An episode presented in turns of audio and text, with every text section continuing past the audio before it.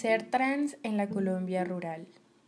En Colombia hay 1.275 personas LGBTI víctimas del conflicto armado. De esas, 82 han muerto, 172 han sido amenazadas y 936 son desplazadas según registros de la unidad de víctimas. En varios municipios de Colombia, miembros del Frente 59 de las FARC obligaron a personas de la población LGBTI a practicarse pruebas de VIH entre 1998 y 2002, según documentó la organización Amnistía Internacional.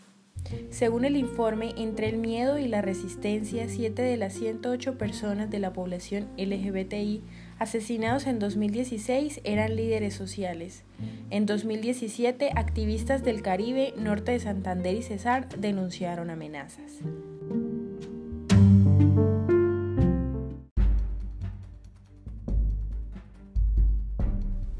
El pasado sábado 12 de junio entrevisté a Zunga preguntándole sobre cómo se sentía, cómo iba su vida, las cosas que ha pasado y ella solo respondió, fue algo muy duro porque nos tocó pasar momentos dentro del municipio y vimos muchas cosas que realmente nos lastimaron, como víctimas que fuimos desde el 2016 hasta el 2010.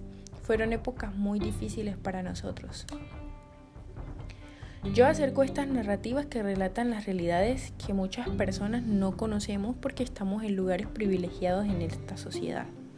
Entonces estas historias son la denuncia de la inoperancia estatal en temas de derechos y vele de los mismos hacia las personas con orientaciones sexuales e identidades de género no normativas.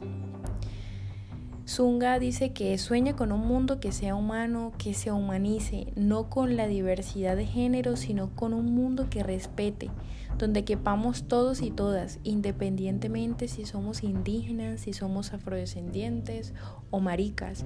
Es decir, que no hayan diferencias de ningún motivo, donde podamos ser lo que queremos ser. Y estas personas no solo reciben amenazas de los diferentes grupos armados, sino que desde sus propios hogares, como lo manifiestan, donde han sufrido el rechazo, la marginación de la familia o hasta las mismas parejas.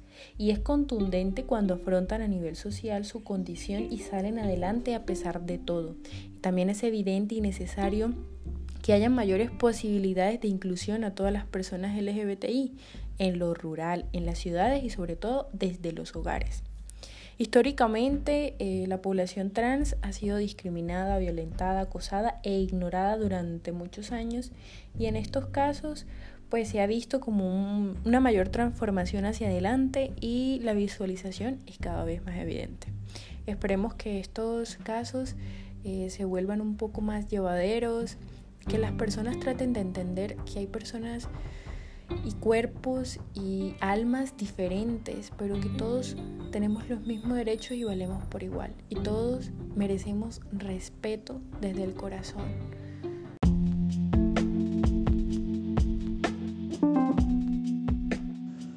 Todos sabemos que el municipio de Ocaña es un municipio muy conservador y todavía mantienen algunos tabús sobre todo en el tema de la homosexualidad y la comunidad LGTIQ.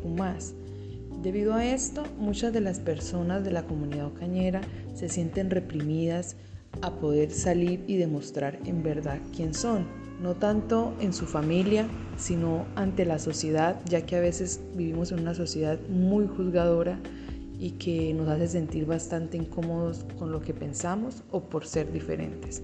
Eh, tenemos acá el testimonio de uno de los estudiantes de la Universidad Francisco de Paula Santander Ocaña, quien nos va a contar cómo ha sido para él ser de la comunidad LGTBIQ y vivir en el municipio de Ocaña.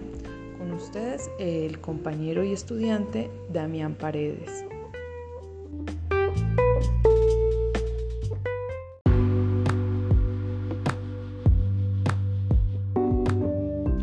¿Cómo ha sido para usted el manejar el tema de la homosexualidad acá en el municipio de Ocaña?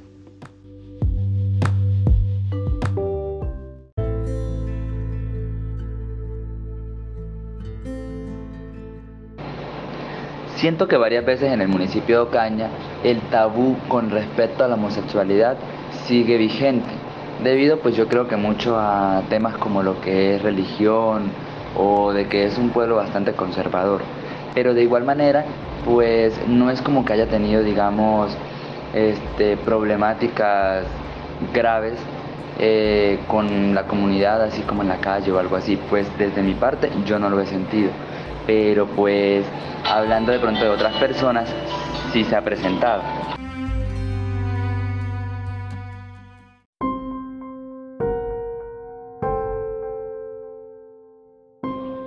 Entre las problemáticas o las dificultades que he presentado, digamos, en la comunidad o en la familia, pues sobre todo ha sido eh, temas relacionados con lo que es la burla o con lo que es el creerte incapaz de realizar algún tipo de trabajo por tu orientación sexual.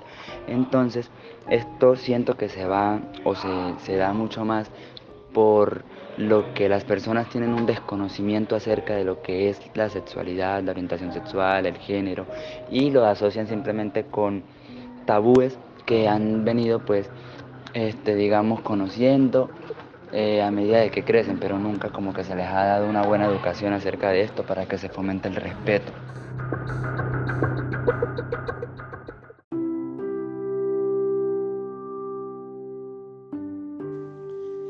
¿Qué anhelas y deseas para que la sociedad sea mejor respecto a todo el tema de la comunidad LGTBIQ?